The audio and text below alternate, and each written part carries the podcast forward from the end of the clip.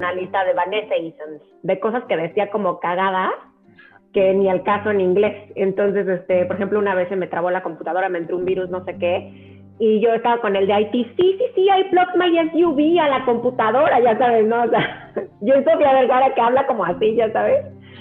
Y este me dice, you mean your USB? Ah, sí, eso, o sea, eso, pero pues me entendiste, chavo, ¿no? Entonces, o sea, no así feo, pero sí era como de, o por ejemplo, llevaba una parte de Canadá y me mandaron a Canadá en febrero, sí, let's send the Mexican to the cold weather, she will love it, que no sé qué, jajaja, ja, ja. o sea, como que sí era de, sí está chistoso, pero ya no está tan cagado si es un ambiente profesional, ¿me explico? Y eso como en la chamba, ¿no? O sea, el tema de, y yo a veces decía, otros buen pedo, así como, oye, pues mi, mi, acento y todo se va a seguir notando que es mexa. Y me decía, no, no pierdas eso porque es lo que le da estilo como a quién eres y tal. Pero en otros, como si era de, ¿qué? No te entiendo. Y tú, ay, güey, claro que me entendiste, o sea, ¿no? Por cierto, bienvenidos. Llegaron con el magnífico. El magnífico. ¿Qué onda, magnífico? En este podcast vamos a hablar del mamaceo de nuevo, gracias a nuestra persona favorita, Ana. Eso, no mames, es, amo tener amigos inteligentes. Lo declaro, lo digo, porque le pregunté, oye Ana, pues no, no me, o sea, sé, todos sabemos en, en Latinoamérica, bueno, por ejemplo en México, lo que quiere decir el mamaceo, pero lo puedes definir mejor, o sea, chuy, es, es, es, mi, es mi verbo, es mi término, pero no lo sabía explicar. Y hoy en la mañana me mandan un mensaje, les voy a, les voy a, voy a publicar la, la, imagen en Instagram super ñoña de, de, de, calidad de diccionario de cómo estamos definiendo el mamaceo. Y el mamaceo es cualquier acto superficial en un intento de cumplir tus necesidades básicas, como el amor, afección y sentido de pertenencia. Y también el mamaceo es una acción adulta de buscar validación por los éxitos y estilo de vida obtenidos, que al final se vuelven tu valía. Mientras más soy, mientras más tengo, mientras más presumo, entonces valgo más como ser humano. en esta ocasión, como ustedes ya escucharon, vamos a hablar con Vanessa, que se encuentra en New Jersey. Y, dato curioso del día, estudiábamos juntos en la secundaria. ¡Qué chido! Hola, Vane, ¿cómo estás? Bien, ¿y tú? Gracias por invitarme, oye, a tu super podcast que lo escucho y se me hace... De ahí aprendí yo la palabra mamaceo y le empecé a decir en la casa y mi esposo, güey, ¿de dónde sacaste esa palabra el mamaceo? Y yo, ah, es que tienes que oír el Spotify y tienes que oír el magnífico para que sepas que es el mamaceo. Y ya entonces ya estás mamaceando, ¿verdad? Y yo, obvio. Está bien, está bien buena onda chino y sabrosa el, el, el Sí, me gusta el mamaceo. Qué chistoso que estábamos de morrititos y nos dejamos un ver un buen. Y ya después este, empezamos como a platicar y así dijimos, ¿por qué no hacemos esto? Y conversamos más. Exacto, exacto. Y yo lo único que, bueno, ya lo, al final lo que supe de ti es que estuviste en el TEC de Monterrey y luego por algo terminaste en Estados Unidos y me gustaría que, que nos platicaras a todos cuál fue la historia que te llevó a decidir salir de, de México. Pues fíjate que por azares del destino yo no lo decidí particularmente, sino como que la vida me fue llevando porque sí, efectivamente está en el TEC, estudié marketing, todo buena onda, después de una maestría y estaba como subiendo mucho profesionalmente allá y tal. Y yo terminé una relación muy larga con mi exnovio como de nueve años o así, era como de, güey, pues ya hay que tomar el otro paso, no sé qué yo decía, pues nos vamos a vivir juntos y tal, como que el otro le dio frío, así de, es que todavía no tengo nada que ofrecerte, así no, no o sea, ya después de nueve años, o sea, como que a mí sí me gustaría. Sí, sí, sí, casi, casi nueve, o sea, con sus respectivas, ya sabes, ires y venires, yo me fui a estudiar unos meses a Madrid, bueno, seis meses, el Américo, entonces era, ya sabes, internado y mil cosas, y entonces pero dicen por ahí que novia del médico jamás esposa del médico. O sea, yo me eché todas las desveladas, pero ya no me tocó verlo. Pero no es cierto, mi, mi esposo ahorita es médico también, curiosamente. Ah, ok, Entonces, este, pues sí, o sea, tipo, estaba ahí trabajando súper bien, me estaba yendo muy bien, entré a Pharma, que es lo que me gusta, y este, y pues termina mi relación con este cuate y empiezo a andar con un, con un chavo de, de la oficina, también médico, que es mi actual esposo, y este, y pues a él le ofrecen venirse para acá eh, de una farmacéutica y, y, pues yo no estaba ni casada ni nada, me dice, pues qué, nos arriesgamos, nos casamos y nos vamos. pues órale. Y entonces fue un gran cambio porque además de empezar como en otro país y tal, fue cásate, o sea, de, de, estar en casa y niña, ya sabes, de casa y todo, cásate y pasa por empezar un matrimonio, o sea, una vida sola con alguien y que pues si lloras no está mamá, ni está amigo, ni nada. Eh, y pues ahora le vas a empezar pues sin chamba, porque pues yo tuve carrera musical en mi chamba y venirme aquí como a ver pues ahora qué encuentro, a qué me dedico y tal. Entonces, o sea, esta fue la No, yo estudié en marketing, pero como que siempre fui una médico frustrada y me dio como, o sea, como que siempre he estado en marketing en diferentes empresas, pero empecé eh, como con una empresa que ahorita se llama ABI, que es de, pues de medicamentos, de drogas y así. Entonces, este, siempre me he dedicado como a eso y, y pues sí, acá terminé, me terminé dedicando a lo mismo, como que me empecé a abrir paso yo solita y, toqué puertas y pues sí, sí resultó. Y, ya estuve trabajando muchos años aquí también y ahorita me estoy dando un break. Pero entonces te casas y como, ajá, como dices, ¿no? Salgo de, mi casa de México y construir un matrimonio, ¿cómo, cómo fue? Sí, está cañón, está cañón, o sea, porque... Estados Unidos, ¿qué, qué tranza? ¿Cómo, ¿Cómo fue? Pues fue así de, ¿qué onda? Vámonos a la luna de miel, regresamos por las cositas y tomar un avión y pues nuestras cosas en un tráiler. Eh, y ahí veníamos y fue de, güey, pues a ver, a lo que nos alcanza, empezar a buscar casa. Eh, y ya, y pues tú te vas a trabajar y yo, y ahora sí de yo, ¿y yo qué hago aquí, no? O sea, no tengo amigos, no tengo carrera no tengo nada que hacer y pues quiero buscar algo, pero no, entonces tuve seis meses como que sí creo que pasé una depresión porque fue de, güey, ¿para qué me vine aquí? O sea, para, sí, o sea, estoy apoyando como team matrimonio, team mi marido, pero ¿y yo qué, no? O sea, entonces era así como de, güey, aparte el cambio de clima, llegué al súper frío, ya sabes, o sea, como que nosotros no estamos acostumbrados en México que así que neve y cabrón. Y yo así de, güey, el venado es mi mejor amigo, ¿qué hago aquí sola? Ya sabes. Entonces me la pasa hablando con mamá, mamá, güey, no estás un arroz, o sea, no sé cocinar, nos vamos a morir de hambre, qué pedo. Este, y ya. o sea, sí, pues porque pues llega el marido y dice, ¿qué onda? O sea, nada, pedimos, así, pides algo unos días y después de, pues, y luego, o sea, no va a haber, se espera que la mujer así como que tenga la sopita y yo de, güey, no sé hacer nada. O sea, entonces estuvo medio como que canijo esa ese, que de hecho le platicé a mi marido que iba a decir esto y me dice, creo que yo tengo que dar mi punto de vista como hombre y tú tienes uno muy particular como mujer.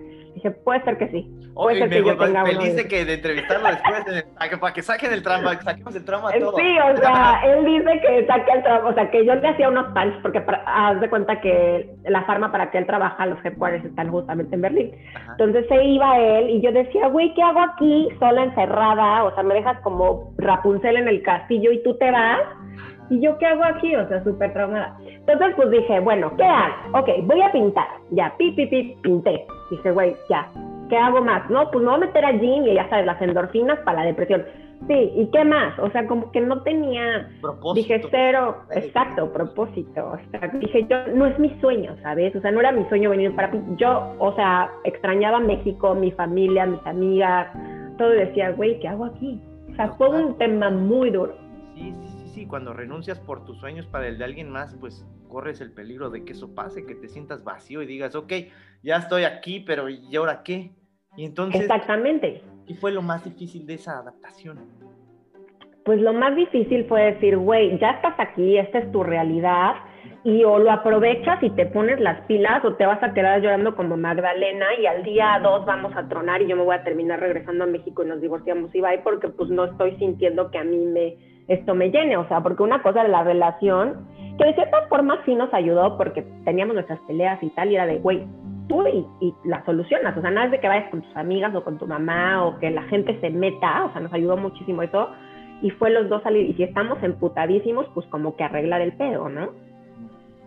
Entonces, este, pero yo creo que como que me hizo clic en la cabeza el decir, bueno, esto es mi realidad, ¿qué hago? Me puse a buscar chamba, dije, digo, a ver, tengo una carrera, tengo una maestría, ni modo que aquí no haya oportunidades, ¿no? Sí, sí, sí. Entonces, este... Pero, era como tu objetivo terminar como, como, o sea, no terminar, oye, el trabajo de ama de casa es una chinga, está bien cabrón, no mames. cabrón, porque no acaba, es como todo el tiempo a todas horas y ni modo. Entonces, sí, no, es terminar, o sea, dedicar de tu vida a eso o querías? Yo no quería, o sea, yo dije, puta, yo voy a seguir trabajando toda mi vida, o sea, yo... Cabrón, no mames. sí, o sea, yo dije, no voy a terminar de ama de casa forever after, este, o sea, como que sí tenía en mi vida, sí, quiero tener hijos y todo, pero pues quiero seguir trabajando, quiero seguir haciendo mis cosas, todo chido. Entonces, así como que al principio fue de, güey, esto no es para mí, o sea, me voy a regresar a México, ¿yo qué hago aquí? Yo tenía una carrera, yo tenía trabajo y todo, y aquí de repente siento que no hay nada. Entonces fue como de, güey, más bien aprovecha que estás aquí y búscate algo chingón, ¿no? Entonces dije, bueno, pues ¿qué hago? ¿Me estudio otra cosa? Dije, no, pues ya está carísimo, y ya sabes, terminas vendiendo un riñón y pues como que el retorno de la inversión no se te da tan fácil, ¿no? Dije, aparte, pues ya tengo como que las armas, entonces me puse a buscar y súper chido, con suerte llegó algo muy padre, lo que estuve tres años en una empresa japonesa gringa, también de medicamentos, y ahí me desarrollé chingón. Eh, bueno, casi fueron cuatro años, porque después tuve como un short term assignment para otros países. Y la verdad me gustó mucho, me, sentí muy útil y, y, ya, o sea, hasta que me embaracé y ahí sí fue un, perdí mi visa de trabajo por, por cuestiones de que mi esposo se cambió de chamba, o sea, yo tenía permiso de trabajar como esposa del expat y después cuando se cambió de trabajo lo perdí y pues me tuve que quedar en la casa otra vez y ahora sí como estuvo bien porque fue un momento que dije, bueno, voy a tener mi hija, la voy a gozar. Me pagaron todavía maternity leave y todo y, y los dos primeros años de mi hija la pasé deliciosísimo, este, criándola y fue algo que no lo cambió por nada, la neta. Entonces, ¿dónde, ¿dónde sientes tú que te la pasaste mejor? ¿En México trabajando como en Estados Unidos? Lo que me platicabas ahorita, ¿no? del lenguaje.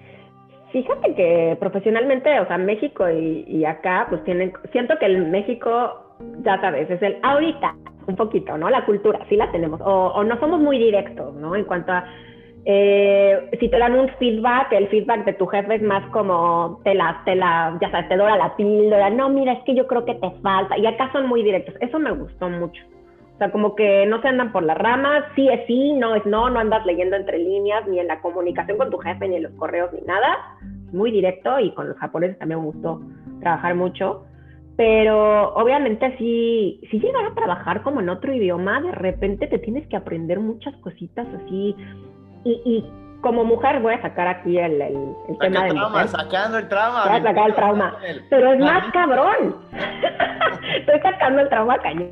ya me dejé ir como media hilo, así, como gorda en tobogán. Vámonos con todo. este, o sea, sí es más cabrón como mujer, porque entré como, imagínate, japoneses, muchos son, la cultura todavía está en Japón, aunque se diga que no y acá era como, hablaban mucho como con tecnicismos de americano, ya sabes, de whole nine yard y no sé qué, y yo, güey, yo no sé nada de americano y ustedes están hablando aquí en la junta puros güeyes. O, se iban como a echar los chupes y el deporte y pues si tú no sabías como eso, como que la, la vieja no sabe, o sea, no es tan profesional, ¿sabes? Porque no le Entonces era de, güey, me voy a poner estudiar americano, ¿qué puedo hacer para que no me quede atrás profesionalmente y le pueda dar guerra a estos güeyes, ¿no? Pero ¿cómo lo hiciste entonces? O sea, ¿cómo son esos gustos adquiridos de decir y por qué se tiene que dar en el pleno siglo XXI de tener que adaptarse a un, ¿no? Ah, esa es una plática muy fuerte, a un mundo de hombres, ¿no? De güeyes, ¿no? Sí.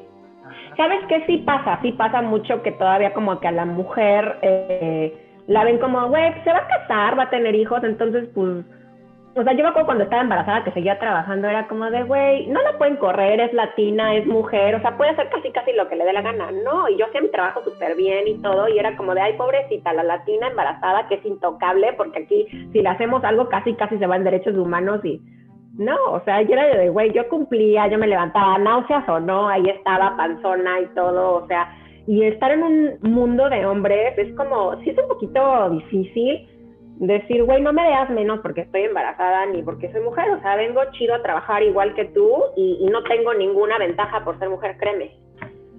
Entonces, este, pero pues sí, o sea, de repente decir, güey, pues se van todos de, a echar una copita y si tú ya te quieres ir a tu casa con tu esposo y todo es como de, ay, no, no, es que no está tomando esto en serio porque pues no, o sea, es como team building, ya sabes, y esta ya se fue a su casa, qué hueva.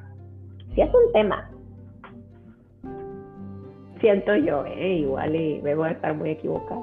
Luego, ¿qué pasa? ¿Te embarazas? ¿Tienes este maternity leave? Y luego, ¿qué pasa laboralmente? Dices, bueno, ya no tanto, ya no me gusta. No, no, no, o sea, yo quería seguir trabajando y tal, pero por hacer el destino, mi estatus de visa cambia. O sea, yo tenía, era un, ay, no me acuerdo, L1, L2, en la L2 tienes permiso de trabajo, pero cuando Diego cambia de de chamba me quitan esa vida y me ponen en una, bueno, a él en un H1 y en un H4 que X, los números, pero ya no puedes trabajar, eres un don nadie, básicamente. O sea, estás aquí como la esposa de él que trabaja, pero no puedes ni trabajar ni estudiar. Entonces no puedes percibir salario. Pues dije, bueno, aproveché que tengo a Lu, este, a ya, y fue un tema que eso es como sacando el trauma de otro, pero me costó mucho tener a Lu, entonces dije, pues la voy a, la voy a disfrutar, esto fue uno de mis sueños, y, y me quedé en casa con ella los dos primeros años delicioso, hasta que empezamos con otra visa en la que ya podía trabajar y regreso a la chamba. Entonces, pues ahí regresé a la chamba, también súper bien Estuve unos años en, bueno, regresé con una consultoría con la misma japonesa y luego estuve en otras dos farmas hasta hace, ¿qué te puedo decir? Mm, ah, pues cuando fue lo de COVID, en marzo, abril, que estuvo súper intenso acá, que troné. O sea, troné por un, ¿cómo se dice? Burnout de la chamba este, pues era unos horarios muy locos, tuve un estrés muy fuerte, eh, por ahí tuve una jefa bastante pues pesada en el sentido de yo siento que como sin familia, eh, sola, era como conéctate todos los días, estás en casa, se espera que estés conectada todo el tiempo. Y yo estaba, pues sí, o sea, de 7 de la mañana a 10 de la noche sin parar enfrente de una computadora. Entonces, pues creo que no fue vida y, y tuvo un tema ahí muy fuerte. De éxito, ¿no? Exacto. El estar, el estar ocupado siempre. Y luego te das cuenta, ¿cómo fue el proceso de burnout, caray? Sí, no, lo, lo sufrí. Lo sufrí mucho porque creo que era como tienes que estar conectado y si mientras más trabajes eres más chido y más exitoso y era de, güey, ¿quién responde más mails y quién está todo el tiempo participando en los grupos y quién es más achiever y ya sabes quién. Y llegó un punto, eh, tuve un, un, tema ahí este, medio delicado en una junta en la que recibí un grito y en ese momento súper un professional, empecé a llorar, le dije, voy hasta aquí, le colgué y dije, ya no puedo más. Y, este, y justo terminé con psicólogo y todo, porque era como de, güey, yo tuve la culpa y ya lo trabajé como para decir, no, no fue tu culpa y, este, y estás lista para regresar cuando tú quieras, ¿no? O sea, fue un tema que por las circunstancias y el burnout de toda la gente que se dio en COVID, se mezclaron muchas cosas. Y entonces notas y, qué pasa con Loto, renuncio, así renuncio de una super chambototota, así escribí un mail así de renuncio, y me dijeron, no, güey, quédate, mira, ¿sabes qué? Vamos a llamar a recursos humanos para que se siente con ustedes dos y platique. Le dije, güey, a ver, esto no es un noviazgo, o sea, a mí me cambias de jefe o no voy a poder seguir con esto. Que yo haga ya las paces este, y ya podamos trabajar. O sea, ya no había confianza tanto de su parte como de la mía. Entonces, este, como que me intentaron colocar en otra área, pero no había vacantes y pues mi, única salida en ese momento, mi única puerta, que me dolió muchísimo, la verdad, porque era una, una chamba muy, muy buena, eh, una posición global y así como que ya sabes, el éxito y todo lo que soñaste en una, pues no se dio y dije, o es mi salud mental o es continuar en esta línea hasta que, porque aparte ya sabes, o sea, me, llegaba mi hija y yo, no hagas ruido, estoy en conferencia, no sé qué, cállate. O, Diego, oye, de malas, este, con una gastritis horrible, o sea, ya físicamente afectada. Eh, decidí que no era vida más y, ya. Terminé y ahorita estoy en, en, en stand-by. Uf, pues, pues que un stand-by súper súper valiente, ¿sabes? Porque para muchas personas, o en nuestra cultura que es súper achiever, el decir basta hasta aquí es casi casi penado. Está muy cabrón el, salirte de del éxito, puta. no mames, y lo hiciste, ¿no? Qué valiente. ¿Cómo, cómo lo tomó tu esposo y cómo lo tomó toda tu familia? Porque como dices, era el sueño, era el, sueño, el, trabajo de los sueños y el, uy, es que soy exitosa y estoy ocupada todos los días. ¿Cómo lo tomaron? Pues mira, la verdad es que mi esposo súper buen pedo me ayudó, o sea, me dijo, güey, no te puedo seguir viendo así, o sea, estás mal, o sea, está mal, te está afectando, nos está afectando todos como familia y tú, o sea, un día te va a dar un infarto. O sea, literal yo ya no dormía, o sea, me despertaba a las 3 de la, de la mañana con taquicardia, con vómito, o sea, mal. Eh, me dijo, no puedes seguir así, o sea, y todo por un trabajo. Y yo, no, es que sí, es que tengo que dar y tal. Y justo él iba entrando cuando yo empecé como en, en esta discusión con, con mi superiora. y este me dijo, güey, yo te apoyo, o sea, no se vale que te traten así. Y en una empresa en la que se supone que, que los valores son bien altos y que son, ya sabes, este, life values y así súper wow, eh, no se cumplió, ¿no? Entonces yo dije, ok, fue un tema de ella o de la, de la empresa, estoy segura que no, pero una vez más, confirmo mi teoría que recursos humanos está para la empresa, no para el empleado. Obvio, la mayoría de las veces eres un recurso humano y la empresa va a hacer todo lo posible para eliminar a esas, a esas personas que no están produciendo, entre, ¿no? entre ley y ley, para, para ganar. Sí, lo entiendo. Un chingo. No, y la verdad, mira, eh, se dieron a la tarea como de investigar el caso, porque no era la única persona que sufría maltrato y todo, pero uno, o siento que sí, como que se echaron para atrás, dijeron, no, yo prefiero, y mejor no digo mucho, porque prefiero quitar mi chamba. pues, exacto, exacto, exacto.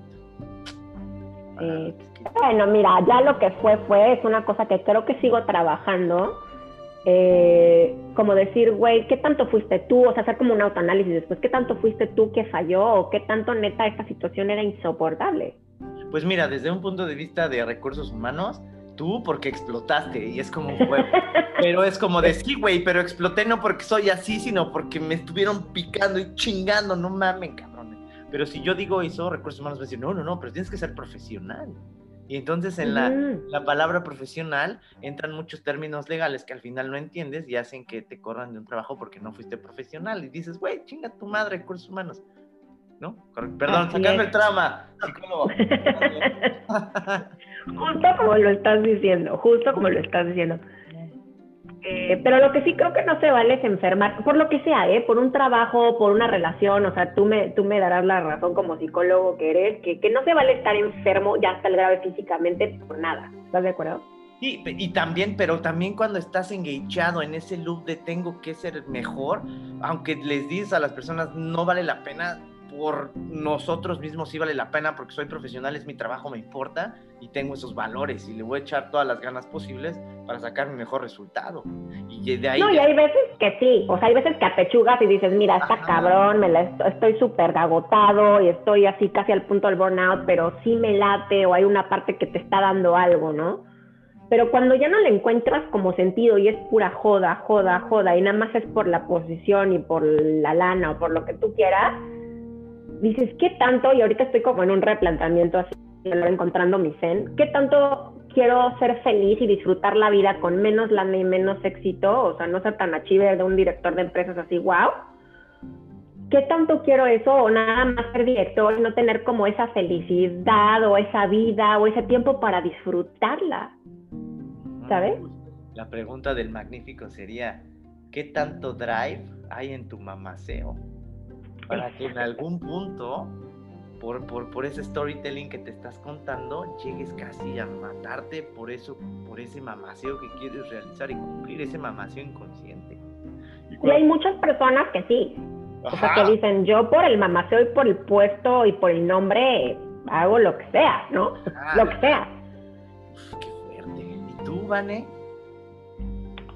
Pues yo creo que no. Yo decidí que no yo decidí que no me iba a matar, que, que, era insostenible y que ya habría alguna otra oportunidad. A lo mejor como mexicana soy de, ya saldrá otra, ¿ya sabes? que eso es chido, ¿no? a veces nos juega en contra, pero en estas situaciones nos hace más laxos y decir, ay, para chings madre, ahorita sale algo. Ahorita vemos qué pedo. ahorita vemos qué pedo, no traigo un clavo, pero ya saldrá algo. qué buena onda. Oye, Vale, me gustaría que nos platicaras cómo es ser mamá el extranjero?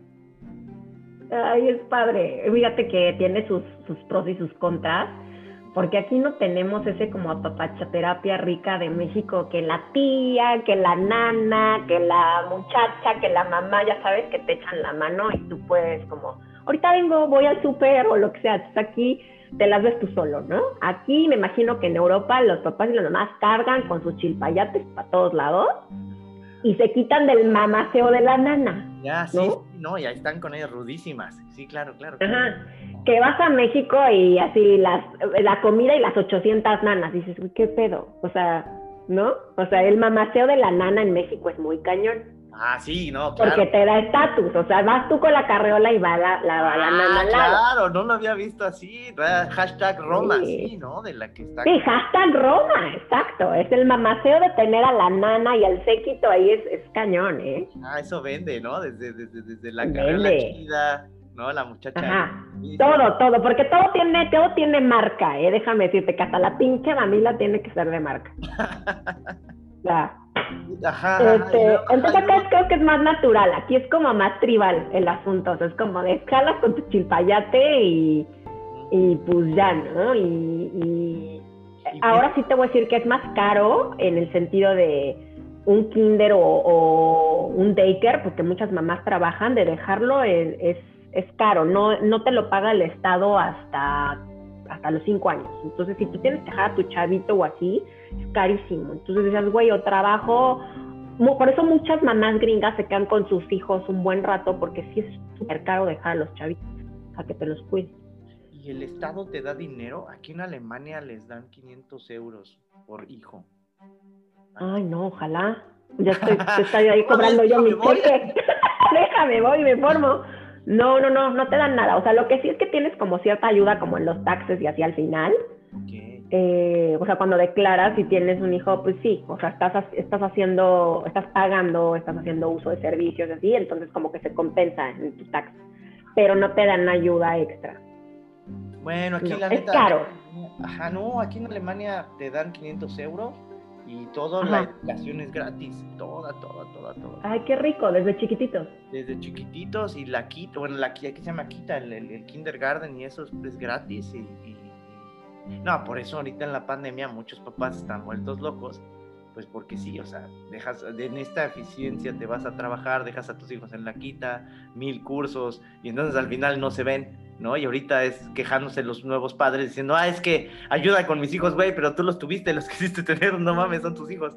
¿Qué pedo, no? Y es la gran discusión ahorita en este momento. Sí, sí, sí, está cabrón. Sí, no la, no la tenemos fácil ahorita. Fíjate que yo tengo la ventaja ahorita que sí abrieron, ya sabes, con todo el COVID y tal, están las escuelas cerradas, pero este sistema Montessori en el que yo tengo a Lu, eh, se abrió y pues está, está ahí mientras nosotros nos dedicamos a otras cosas, que neta sí es una liviane, porque tener al chingado escuincle que te está brincando encima sí está cañón.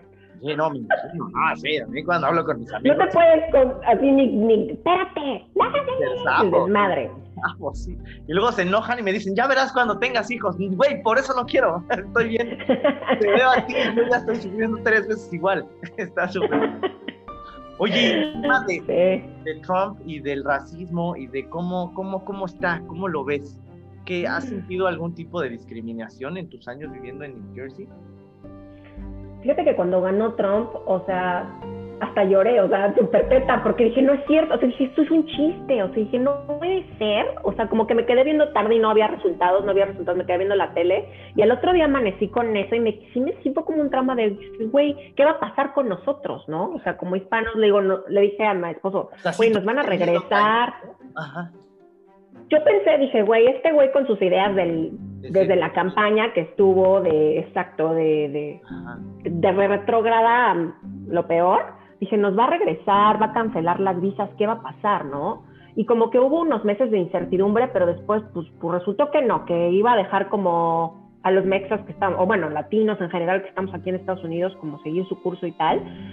Pero yo sí tenía un, un tema como de miedito de, güey, ahora sí se van a poner las cosas cabronas y tal. No pasó tanto así, pero ya al final, ahorita lo que acabó de pasar, ya sabes, con el riot del Capitol y todo eso, así fue de, güey, hay mucha violencia contra también, los, ya sabes, los morenitos y tal. este, bueno, las personas de color, no, no, quiero, no quiero ir racista, porque si no me vas a regalar. Ah, aquí estamos las personas de color. No nos cancelan. es que no sé cómo, cómo referir, se dice personas de color, ¿no? Así sin... Sí, o, o, o ajá, sí. Iba a decir una African, African Americans, African Americans. sí, no, sí, sí, sí, African Americans. Yo iba a decir, ya pinches negros, pero van a decir, ¡ay, no mames! Perdón, African Americans. Ay, qué cagado. Este, pues sí, entonces sí, pues, güey, no, o sea, quieras que no, pues sí nos va a pasar algo, ¿no? Ajá. Y, y sí, sí fue miedito también, digo, mala madre que permite ver a su hija a ver las noticias y lo empezó a verlo y me dice, güey, mamá, no, no me dijo güey, ¿no? Me dijo, mamá, ¿qué está pasando? Sí, aunque ya se le sale, güey, yo, güey, niña,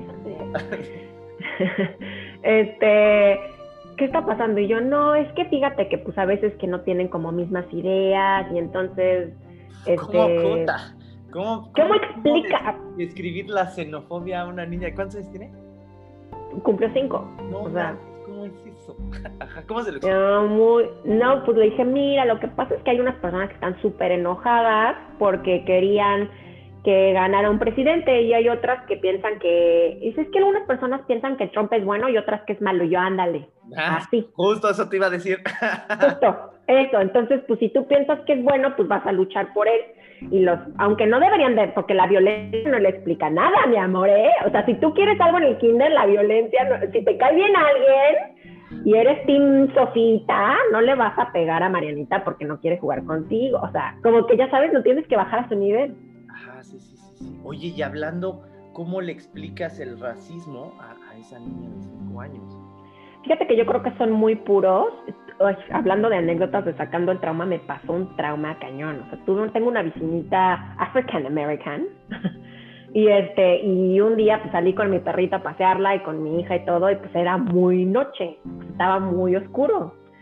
Entonces, este, esta vecina que tengo African American de pelo cortito, súper guapa, como una modelazo, te lo juro. Este, le dice mi hija, ¿Are you a boy? Y yo, no, no, o sea, she's a ya sabes, explicándole yo en español, no, o sea, es una niña, mira, tiene aretes y es, es mamá y el otro así de, ay, no te preocupes. Y le pregunta, why are you so black? Y yo, ¡Ah! me quiero morir. Dije, puta madre, no me quiero morir. Pero es una pregunta súper válida, no mames. Sí, súper válida porque aquí donde vivimos como que no, no ves tanto, o sea, en esta zona, justo. Y entonces yo así de, güey, trágame tierra, dije, ¿cómo lo explico sin que la otra persona se vaya a enojar o que yo hiera algún sentimiento? Y era cuando, o sea, bueno, cuando estaba lo de Black Lives Matter muy cañón y yo dije, no, y la verdad ella súper linda salió a mi rescate y me dijo, no, you, know, God made us equal to all, o sea, todos somos hijos de Dios, ya sabes, este, y como tú eres blanquita, yo soy de color más morenito y hay gente más buena. Ah, ok, y sí, así como se lo explicó, siguió jugando, o sea, le, sí, no tienen vallas, me explico, o sea, no tienen malicia, no tienen vallas, no tienen nada.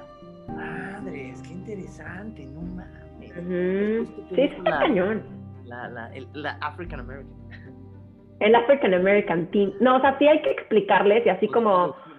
Perdón. Güey, yo le compro muñecas African American, como le compro la Barbie güerita, le compro una African American sin pedo, para que ella sepa que todo, o sea, que se, ¿sabes? O sea, es como normal madres, ¿cómo, güey? Está muy cabrón cómo tener que ir, no, o tratar de un poquito retrasar el bias en el ser humano desde que son niños. Güey, qué cabrón estás. O sea, es como de, a ver, esto, porque si no, va a ser un desmadre y no quiero que no quiero que, mi hija sea una cabrona y que sea que tenga este tema que, obviamente estamos súper en contra y hay que educarlos neta de, o sea, ya voy a ver super mamá y super... No, bien fresco. Pero sí hay que educarlos desde, desde antes de, güey, es normal. O sea, la envoltura vale madre, todos somos iguales. Y, y sí hay que darles como ese mensaje desde bien chiquitito. Oye, no manches, Vane, qué cañón ser, ser papá. Sí, sí, sí está cabrón. Sí está cabrón. Ya te deberías levantar, yo creo que tienes todas las armas para...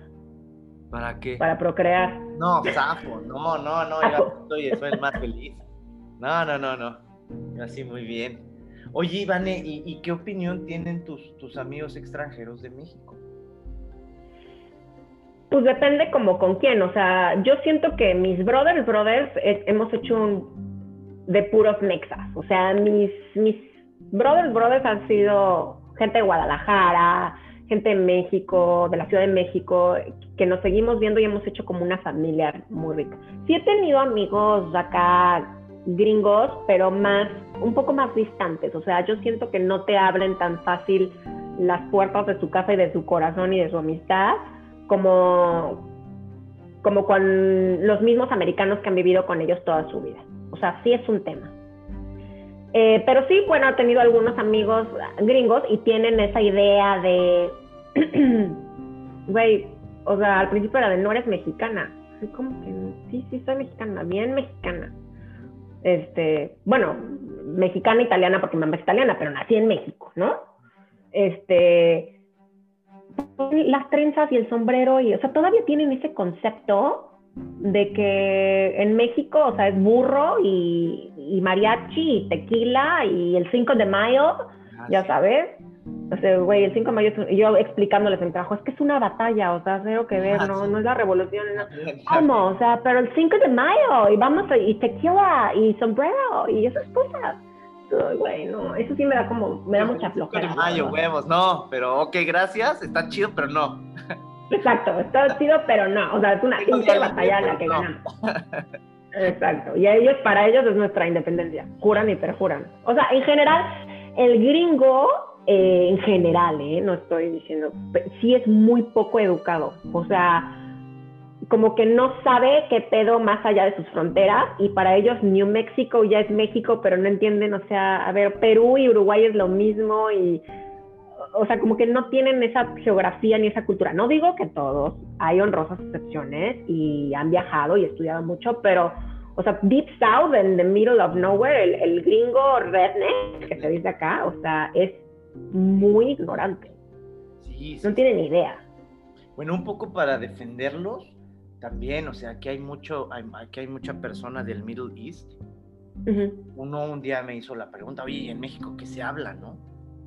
Y yo le dije, güey, fair enough, o sea, porque yo, o sea, no mames, conozco Oman, pero de ahí sé que está a media hora de Dubai, pero para mí todo eso es el mundo árabe no, resulta que también tienen varios idiomas y son varios países. O sea, es así como de, ¿de qué me hablas? O sea, no entiendo el idioma. Ah, bueno, ahí yo contigo, tampoco hubiera sabido. Me declaro ignorante totalmente, sin idea.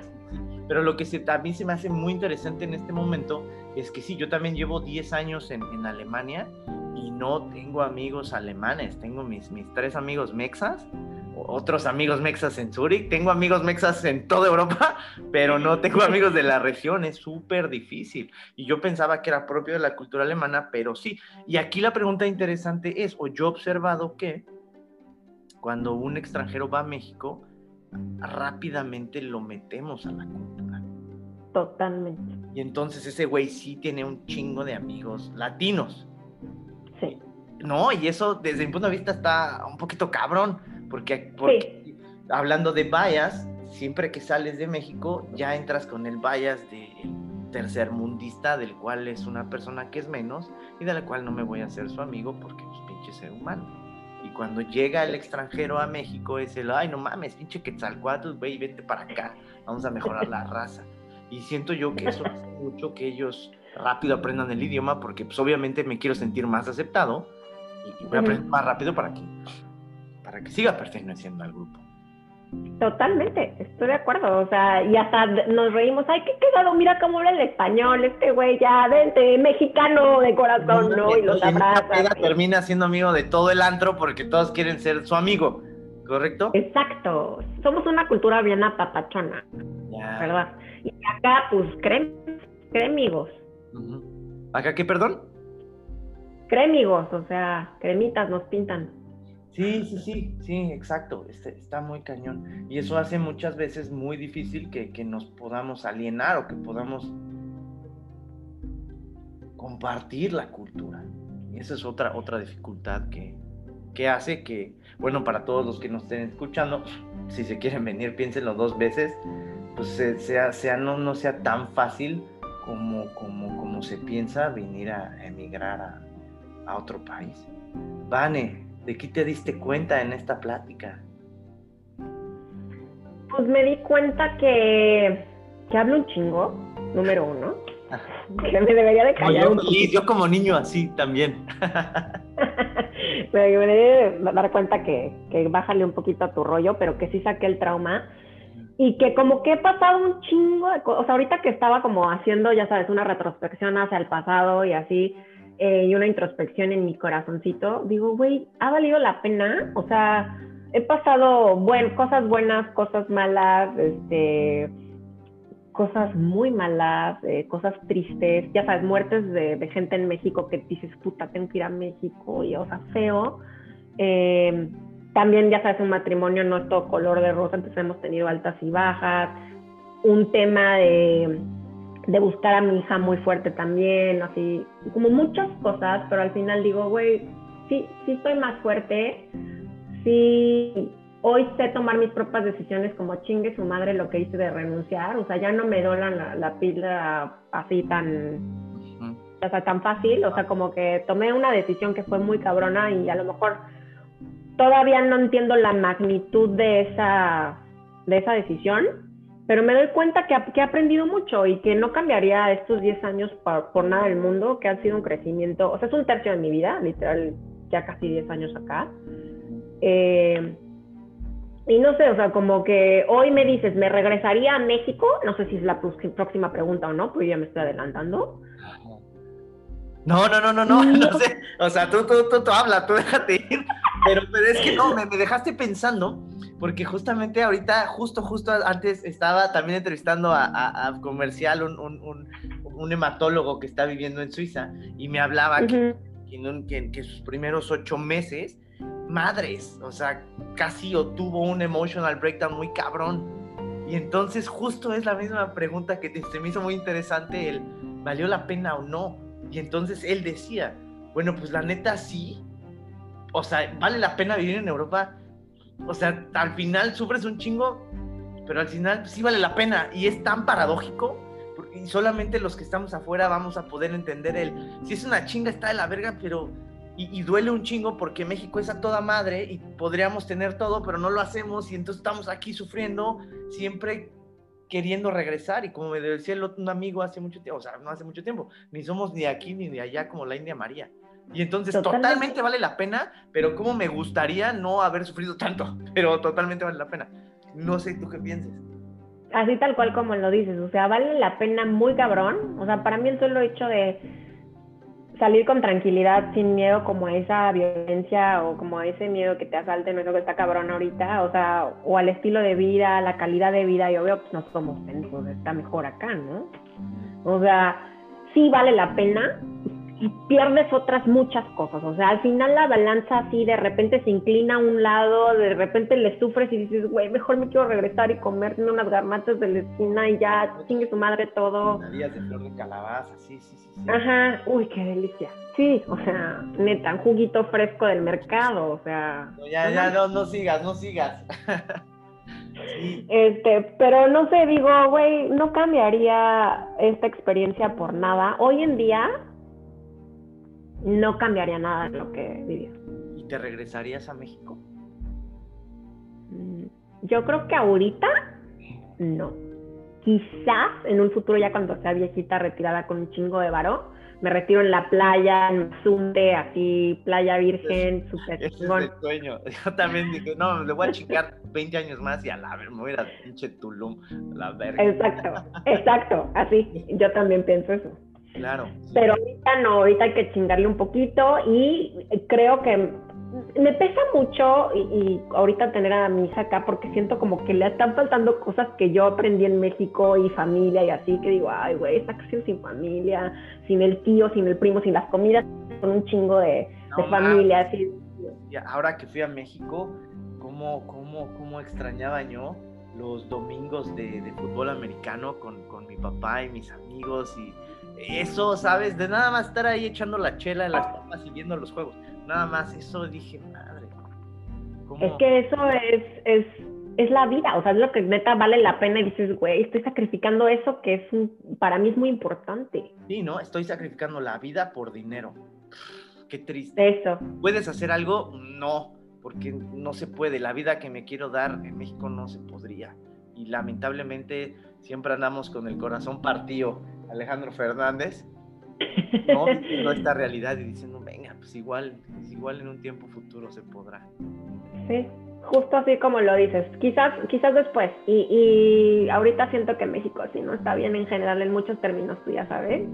No voy a entrar aquí en temas políticos, económicos, culturales y todo, pero está de la chingada. Y pues aquí no está tan de la chingada, entonces pues, pues hay que seguir jalando.